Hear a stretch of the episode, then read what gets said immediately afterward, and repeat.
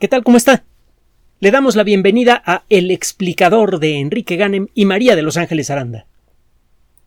En la segunda mitad del siglo XIX descubrimos, para nuestro asombro, el enorme tamaño del universo. Gracias a los trabajos de triangulación realizados en la primera mitad de ese siglo, pudimos medir directamente la distancia a unas cuantas estrellas y el resultado fue pasmoso.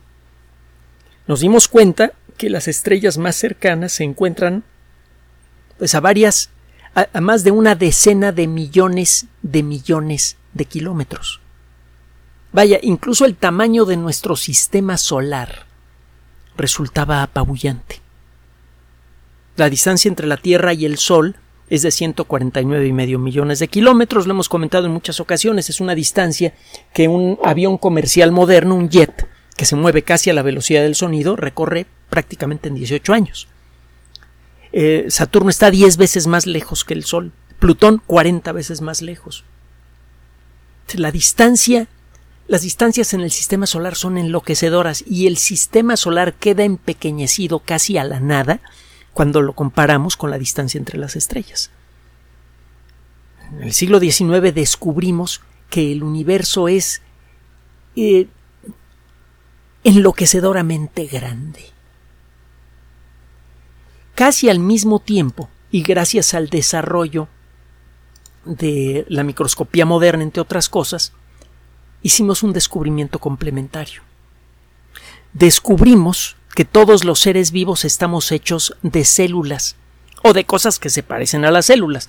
Hay algunos biólogos puristas que dicen que las bacterias no son células. Otro día nos metemos en ese rollo. Al final de cuentas sí son células, pero simplotas. El caso es que todos los seres vivos estamos hechos de células. Incluso un ser vivo pequeño y poco atractivo en principio, como puede ser una cebolla no cocinada, eh, está compuesta por una cantidad embrutecedora de células. Tome usted una cebolla fresca, arránquele una piel, una lámina delgada. Seguramente le ha pasado en más de una ocasión que se queda con una lámina delgada de, de una cebolla fresca en las manos. Esa lámina está hecha, tiene un espesor de una sola célula. Póngala eh, en una superficie plana, póngale unas gotitas de violeta de genciana o de yodo o de povidona, algún, algún eh, eh, líquido desinfectante que, que tenga color, la deja cinco minutos, la lava con agua y la ve al microscopio. Ahora existen microscopios que se conectan al puerto USB de una computadora, no tiene que conseguir un microscopio clásico, que son, por cierto, extraordinariamente divertidos, sobre todo cuando se pone a ver gotitas de agua sucia.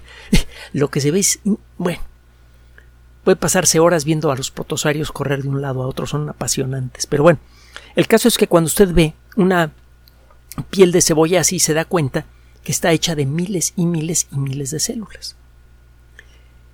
Descubrimos, para nuestra sorpresa, que nosotros estamos hechos de células también.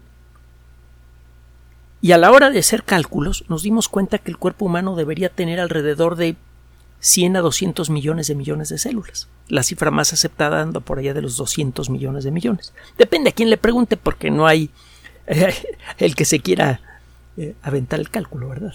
Y menos aún el que, el que quiera hacer el conteo directo. Por cierto, antes de seguir, eh, queremos agradecer, como siempre, profundamente el apoyo que recibimos de todos ustedes por escucharnos y de manera especial por las personas que nos apoyan en Patreon y PayPal. Insistimos en que este espacio eh, existe única y exclusivamente por usted y para usted. Así ha sido y así va a ser siempre. Este espacio solamente va a existir en la medida en la que usted, como escucha, lo siga apoyando con su atención y si así lo decide, por Patreon y por PayPal. A veces nos atrasamos, entendemos que, que, usted espera los audios en el ritmo que hemos prometido. Eh, no es fácil el enfrentar algunas circunstancias en estas fechas, nos hemos atrasado por eso pero bueno, seguimos, aunque sea un poquito tarde, pero seguimos entregando todos los audios a los que nos comprometemos y siempre con eh, la, misma intención, la de llevarle a usted lo que está sucediendo en la frontera de la ciencia. Eh, la, explicación eh, razonablemente entendible de algunos artículos científicos publicados en las revistas de, mayor prestigio y con la única intención de que se entere usted de lo que está sucediendo en el mundo de la ciencia y de cómo funciona la ciencia por sí misma. Estamos convencidos que tanto el conocimiento generado por la ciencia como los mecanismos que usa la ciencia para generar ese conocimiento son de gran valor social. Por eso existe este espacio. Y es gracias a que usted está de acuerdo con nosotros que el espacio se mantiene. No estamos buscando con este espacio ninguna otra cosa más que eso. así ha sido en el pasado y así va a ser en el futuro. El único sostén de este espacio va a ser siempre usted, única y exclusivamente usted. Gracias. Ahora, regresando al tema. Nos dimos cuenta, gracias a la microscopía que comenzó a desarrollarse en forma en el siglo XIX, aunque era más vieja, uno de los primeros microscopios fue fabricado por Galileo. Pero bueno, la microscopía comenzó a, tomar verdadera fuerza gracias al desarrollo de instrumentos avanzados como el microscopio compuesto que tiene muchas lentes diferentes y eh, descubrimos el enorme tamaño de lo pequeño. Un descubrimiento que no ha terminado aún. Estamos explorando ahora, con la ayuda de la mecánica cuántica, de la relatividad, de los grandes telescopios espaciales, los confines del universo observable. El tamaño de la parte del universo que podemos ver es titánico. De tan grande parece más grande que el infinito mismo. Y hemos descubierto para nuestra sorpresa que el microuniverso es a su manera aún más vasto. Hemos encontrado, por ejemplo, que un protón que mide la cien milésima parte de una diez millonésima de milímetro es a escala más grande que todo el universo que podemos ver si lo contemplamos desde la perspectiva de los quarks que lo integran. El mundo de lo pequeño es también vastísimo. Y al igual que sucede con el gran cosmos, el microcosmos tiene sus propios fenómenos y sus propias sorpresas. A lo largo de este eh, proceso de descubrimiento, hemos encontrado, entre otras cosas, que el fenómeno de la vida es inmensamente más complicado de lo que imaginábamos. Nosotros nos sentimos individuos, personas, nos sentimos uno. Y en cierto modo lo somos, en cierto modo. El hecho es que estamos construidos con alrededor de 200 millones de millones de células. En ese sentido somos una colectividad. A veces tan caótica como las colectividades humanas. Eso puede explicar por qué más de uno de nosotros está medio chalao. Y hemos descubierto, gracias a lo que se empezó a realizar en el siglo XIX, que incluso una sola célula individual es una colectividad interminable. En 1857, Albert von Kolisker y Richard Altman descubrieron en el interior de muchas células una serie de manchitas que no sabían exactamente qué eran, les llamaron bioblastos, es decir, manchas en seres vivos, es lo que significa algo, eh, en términos vagos el término bioblasto. En 1898, con la ayuda de microscopios un poquito mejores, Carl Benda le llamó mitocondrias a estas estructuras. En su interior se podían ver una serie de cosas que parecían ser como fibritas, como si estas cositas diminutas en el interior de muchas de nuestras células estuvieran hechas de madejas, de ovillos de algo. Y eso es lo que significa mitocondria, gránulo eh, eh, de hebras, pues. Gracias al desarrollo de nuevas técnicas, a lo largo de lo que quedaba del siglo XIX y principios del XX, empezamos a estudiar con más detalle estas estructuras, que se veían como puntitos a los microscopios, incluso a los mejores microscopios de la época. En la década de los 30 esto empezó a cambiar de manera espectacular con el desarrollo de los primeros eh, prototipos toscos del microscopio electrónico.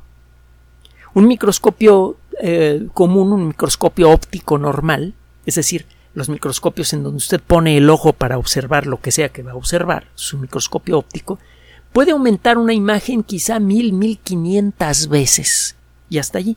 Si usted trata de amplificar más cualquier imagen, esta se ve borrosa. Y esto tiene que ver con la naturaleza básica de la luz. No importa qué tan perfectas sean las lentes de un microscopio, este nunca va a poder enfocar perfectamente una imagen hecha de luz normal si trata usted de amplificarla más de unas 1500 veces. Hay técnicas modernas que permiten obtener mayores aumentos utilizando trucos pero de manera directa usted no puede amplificar una imagen más de unas 1500 veces porque la naturaleza misma de la luz se lo impide. Ahora, si en lugar de partículas de luz usted utiliza partículas de materia para iluminar un objeto, aquí el término iluminar es desde luego metafórico, si usted baña con electrones a un objeto y luego los detecta de la manera apropiada, usted puede reconstruir imágenes ultra detalladas de objetos muy pequeños. Y estas imágenes las puede ampliar mucho más que lo que se consigue con los mejores microscopios ópticos. Los microscopios electrónicos más avanzados pueden aumentar la imagen mucho más de cien mil veces. Hay muchos tipos de microscopios electrónicos y no todos pueden conseguir ese nivel de aumentos, pero los microscopios electrónicos de alto voltaje con ciertas características pueden alcanzar los 110.000, 150.000 diámetros, es decir, aumentar el diámetro de una imagen más de 100.000 veces. Y esto permite ver con gran detalle estructuras que al microscopio óptico se veían como puntitos. En 1952, aparecieron las primeras imágenes realmente de alta calidad de las mitocondrias. Costó trabajo primero desarrollar bien los primeros microscopios electrónicos y desarrollar las técnicas apropiadas para poder ver cosas con microscopios electrónicos. En los microscopios ópticos se desarrollaron las técnicas de tinción. Utilizando distintos químicos, eh, los eh, científicos que trabajaban con esos microscopios aprendieron a teñir ciertas estructuras utilizando distintos colorantes. Se desarrolló toda una eh, superdisciplina que todavía es muy valiosa, que involucra el uso de cierto tipo de sustancias y técnicas super precisas para poder teñir con gran precisión distintos tipos de tejidos. Y si alguien sabe de esto en esta casa es Ángeles, que hizo una tesis espectacular sobre eh, sobre eh, calamares, incluso una fotografía de uno de sus calamares ganó un, premio nacional. Bueno, en, en 1952 comienzan a hacerse las primeras fotografías por microscopio electrónico de las mitocondrias. Y empezamos a darnos cuenta que esas manchitas que apenas se podían distinguir en los mejores microscopios de finales del siglo XIX, principios del XX, resultaban ser estructuras enormes desde la perspectiva de un átomo. Eran verdaderas ciudades industriales. Gracias al desarrollo de técnicas cada vez más avanzadas, encontramos que en el interior de las mitocondrias ocurren muchas reacciones químicas fundamentales para la vida. Hay reacciones que son tan fundamentales que si se detienen una fracción de segundo, se muere la célula. Así de, así de cruciales son las cosas que pasan en el interior de las mitocondrias. Muchos de, lo hemos comentado antes, muchos de los venenos más activos que existen son los que matan a las mitocondrias. Por ejemplo, el cianuro, por ejemplo, muchos eh, agentes neurotóxicos como la sarina hacen eso, atacan a las mitocondrias, atacan a sustancias que hay adentro de las mitocondrias. Y por eso son tan letales, porque las mitocondrias son fundamentales para la vida segundo a segundo. Las mitocondrias tienen un montón de otras características que fueron revelando con el paso de los años. Por ejemplo, tienen su propio ADN. Y la estructura del ADN de las mitocondrias, la información que está grabada en ellas, es muy diferente a la información que hay dentro de nuestras células. Gracias a, un a una serie de trabajos espectaculares realizados por Lynn Margulis, gran bióloga que eh, injustamente es recordada más como la, primera esposa de Carl Sagan que como una gran científica. Sería más correcto recordar a Sagan como el, primer esposo de Lynn Margulis. Este, nos dimos cuenta que las mitocondrias son seres vivos, descendientes de bacterias que vivieron hace quizá unos dos mil millones de años y que entraron en las células de nuestros archirrecontra antiguos ancestros. De entonces para acá las mitocondrias han colaborado con la vida de las células de muchas maneras diferentes. Por ejemplo, las mitocondrias son responsables de hacer este proceso de refinamiento del que tanto hemos hablado. La glucosa, una molécula cargada con energía, es procesada por las mitocondrias, es refinada por las mitocondrias para convertirse en una gasolina molecular que se llama trifosfato de adenosina o ATP por sus siglas en inglés. Esa sustancia es la que eh, provee de energía útil a prácticamente todas las reacciones químicas fundamentales para la vida. Por eso, si se mueren las mitocondrias, inmediatamente se interrumpe la generación de ATP y eso mata a la célula inmediatamente. Así de crucial es la relación que tenemos con esos entes foráneos que viven dentro de nuestras células desde hace muchísimo tiempo. En algunas células las encuentra usted por centenares y se sospecha incluso por miles. Las mitocondrias tienen incluso sus propios ribosomas, que son estos robots moleculares que fabrican proteínas a partir de la información genética. En nuestras células hay toda una estructura alrededor del núcleo celular que se llama retículo endoplásmico, que está lleno de estos robots moleculares, los, eh, ribosomas, perdón, que se encargan de construir proteínas. Bueno, como la mitocondria es un ser vivo independiente, que vive dentro de nuestras células tiene su propia fábrica de proteínas y tiene sus propios robots moleculares.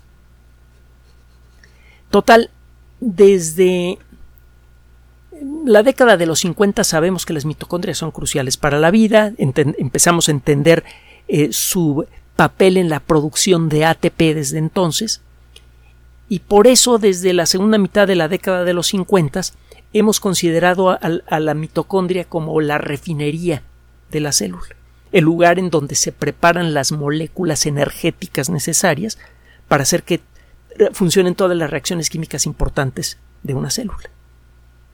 Pero hay algo más. Desde hace algún tiempo, varios investigadores eh, vienen estudiando otros efectos importantes que tienen las mitocondrias en, eh, en eh, nuestras células. Sabemos que las mitocondrias parecen responder al estado general de operación de la célula en la que habitan. Si la célula en la que habitan está sometida a algún tipo de tensión, si la célula no recibe suficiente alimento, suficiente oxígeno o trabaja de más a lo largo del día sin descansar, las mitocondrias lo resienten.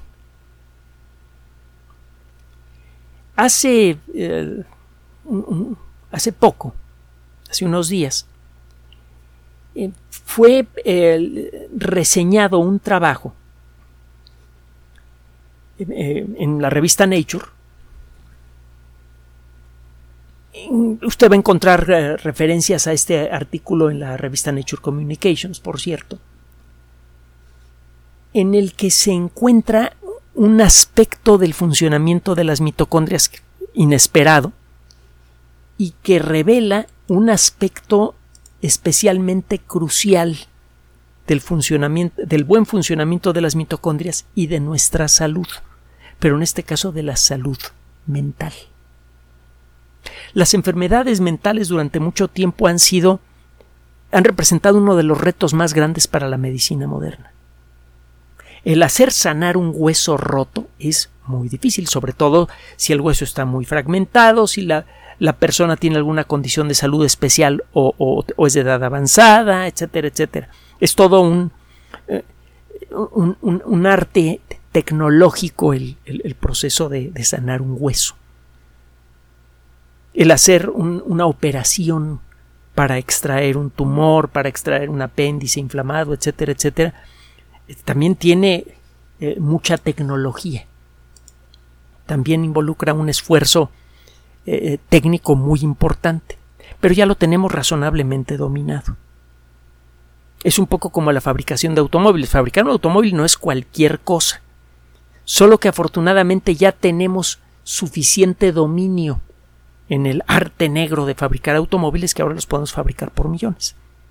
Pero eso no quita que cada automóvil sea una verdadera joya de la alta tecnología, incluso los más baratitos. Bueno, eh, el curar una apendicitis, el curar una pulmonía, etcétera, eh, cae en esta categoría. Es algo que requiere de una gran acumulación de conocimiento, de eh, una educación eh, de buena calidad para el médico tratante, del, del uso de alta tecnología, por ejemplo, los antibióticos correctos, todas las herramientas de un cirujano, pero es algo que ya tenemos razonablemente dominado. Al punto de que si algo sale mal con una cirugía de apéndice, se pueden fincar responsabilidades a la persona que la practica, porque ya sabemos cómo hacer bien las apendicectomías. Bueno, en el caso de las enfermedades mentales esto casi no ocurre. Hay muchas enfermedades mentales que simplemente no entendemos de dónde vienen. Hay otras que sí. Durante mucho tiempo, muchas personas llegaron a a ser consignadas a las salas de, de psiquiatría de por vida como consecuencia de problemas que ahora arreglamos con pastillitas. Por ejemplo, el hipertiroidismo. Por ejemplo, problemas en la producción de hormonas en las glándulas suprarrenales. Simplemente un desbalance molecular el que puede producir alteraciones graves en el comportamiento. Entonces, algunos casos de lo que llamamos enfermedades mentales se pueden corregir con pastillitas, literalmente. Pero muchos de los problemas mentales más graves no tienen una solución directa. Tienen paliativos, pero no soluciones. La esquizofrenia, por ejemplo. Mm, esto podría empezar a cambiar en el corto plazo gracias a trabajos como el que acaba de ser presentado, reseñado en la revista Nature. Eh, un eh, investigador, eh, Martín Picard, se ha convertido en uno de los grandes líderes de una disciplina que estudia nuevas avenidas para entender el, el funcionamiento de las neuronas en personas normales y en personas que son afectadas por algún problema mental severo, que puede ir desde el comportamiento obsesivo compulsivo extremo, como el retratado en la película El aviador, que narra la vida de uno de los personajes más brillantes de la aeronáutica moderna, Howard Hughes, que sufrió esa enfermedad y a pesar de eso se convirtió en un gran genio de la, de la ingeniería aeronáutica, hasta algunas formas de esquizofrenia que se pueden moderar al punto de que las personas que la tienen pueden llevar vidas esencialmente normales. Algo que antes habría sido imposible. Esto lo estamos consiguiendo con medicamentos, pero bueno, hay enfermedades que escapan a eso. algunas de las enfermedades mentales más importantes.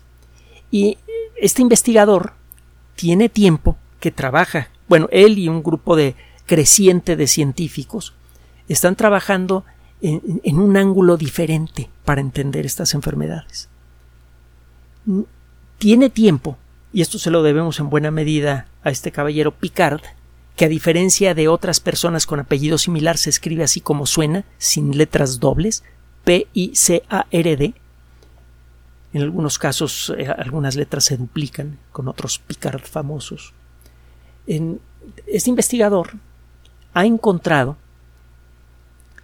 en evidencia clara de alteraciones en, el la funcionalidad de las mitocondrias en personas y en animales de laboratorio que están sometidos a condiciones mentales extremas, producidas sea por influencia del ambiente, mucha tensión nerviosa por circunstancias difíciles, o causadas por un mal funcionamiento del sistema nervioso, como puede ser en el caso de una esquizofrenia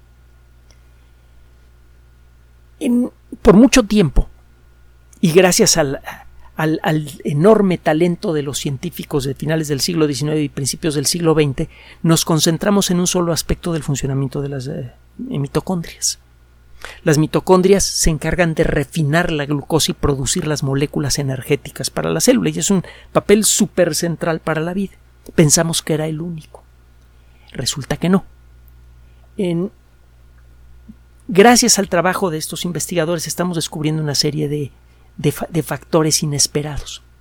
Por ejemplo, parece que las mitocondrias son responsables en buena medida por producir sustancias que hacen que una célula se comunique correctamente con otras células vecinas. Cuando usted analiza el funcionamiento del cerebro en personas que tienen algún problema realmente profundo, por ejemplo, un ah, problema de esquizofrenia profunda que no responde a medicamentos y que requieren en la actualidad de pasar eh, toda su vida en un área protegida, uno encuentra evidencia clara de un mal funcionamiento del sistema de señalización entre neuronas. Este investigador encontró evidencia de que la tensión externa a la que puede estar sometida una célula, por ejemplo, exceso de trabajo, por ejemplo, falta de alimento, falta de agua, etcétera, etcétera, altera de manera directa el funcionamiento de las mitocondrias. Las mitocondrias siguen produciendo moléculas energéticas, sigue produciendo el famoso ATP de manera normal, pero otras moléculas que hasta hace poco no sabíamos que eran producidas por las mitocondrias, dejan de ser producidas o se producen en exceso. Estos investigadores encontraron que podían predecir cuándo un grupo de ratones iba a comenzar a comportarse de manera errática simplemente analizando las moléculas producidas por las mitocondrias de su sistema nervioso. Cuando estas mitocondrias empezaban a producir ciertas sustancias, los ratones empezaban a ponerse nerviosos. Esto sucede principalmente en las ah, células que se encuentran en la corteza, en la parte externa del cerebro y en dos o tres puntos del cerebro, que sabemos que se vuelven sobreactivos cuando una persona o un ratón sufren de, ansiedad. Entonces, empieza a ser muy claro, gracias a estos trabajos, que muchos de los problemas relacionados con la salud mental, a final de cuentas, tienen una causa molecular o cuando menos un coadyuvante molecular muy importante, y el punto en donde se encuentra el problema molecular está en la mitocondria. De pronto este descubrimiento adquiere una dimensión brutal porque la salud mental general de la sociedad humana es en promedio muy baja. Los problemas de ansiedad y depresión son muy extendidos y están aumentando en número y en intensidad. Por razones bastante obvias, ¿no? Creo que no se las tengo que narrar. por otro lado, la presión que existe en los sistemas de salud mundiales no facilita el tratamiento para estas condiciones. Muchos sistemas de salud públicos y privados no consideran a la ansiedad y a la depresión como problemas en sí, sino como condiciones sociales que escapan a su responsabilidad. Como consecuencia, muchísimas personas en todo el mundo y en toda clase de países, avanzados y no avanzados, experimentan estas, estas uh, condiciones que reducen en mucho la calidad de su vida y que pueden hacer mucho por acortarla. El mantenerse ansioso por mucho tiempo podría estar correlacionado, parece que está correlacionado con el desarrollo de hipertensión arterial, ataques al corazón y ese tipo de cosas. Incluso hay buenos motivos para creer que la ansiedad extrema y crónica puede llegar a reducir la calidad del funcionamiento del sistema inmune. Hay varios indicadores de esto y eso puede facilitar el desarrollo de cáncer y otras enfermedades de todo tipo. Entonces, estamos hablando de un problema de salud complejo, muy extendido, muy serio, que está creciendo y que nadie está atacando en serio. En algunos países sí se otorga un cierto apoyo a las personas que son declaradas clínicamente víctimas de ansiedad o depresión, por ejemplo, que son dos enfermedades del comportamiento relativamente menores. Hay otras enfermedades más graves que apenas estamos empezando a clasificar correctamente. Muchas formas de comportamiento antisocial, como el comportamiento narcisista, están empezando a ser clasificadas como enfermedades del comportamiento. Existen incluso guías de la Organización Mundial de la Salud para distinguir a personas que tienen estas condiciones y parece que esta condición tiene cuando menos un cierto entorno genético, así que podría tener una causa molecular atacable. Muchos de estos problemas probablemente van a ser rastreables a las mitocondrias. Este trabajo está abriendo el camino para esto. Es claro que las mitocondrias de ratones ansiosos funcionan de manera diferente a la de ratones tranquilos. Y esto puede funcionar en dos direcciones. las circunstancias del entorno pueden llegar a producir tal nerviosismo justificado que el nerviosismo, que la ansiedad se vuelve crónica. Las mitocondrias podrían modificar su funcionamiento y empezar a producir las sustancias que no deben como consecuencia del exceso de estímulo negativo del exterior. O podría descomponerse algo en el funcionamiento molecular de las mitocondrias que se manifiesta en forma de una ansiedad que no se puede no se le puede achacar alguna cosa que le haya pasado a la persona. Hay mucha gente que vive con ansiedad y no sabe ni por qué.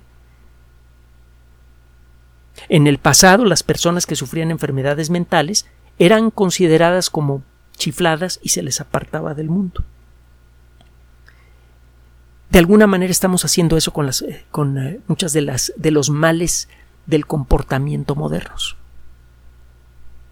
Estamos atribuyendo la ansiedad y la depresión a causas externas que no son considerables dentro del sistema médico. Este trabajo está cambiando eso de pronto estamos empezando a encontrar elementos moleculares, causales moleculares para la ansiedad y para otros, quizá para otros problemas del comportamiento. Y eso significa que como ya sabemos qué moléculas se están produciendo de más o de menos, que podemos meter mano con medicamentos.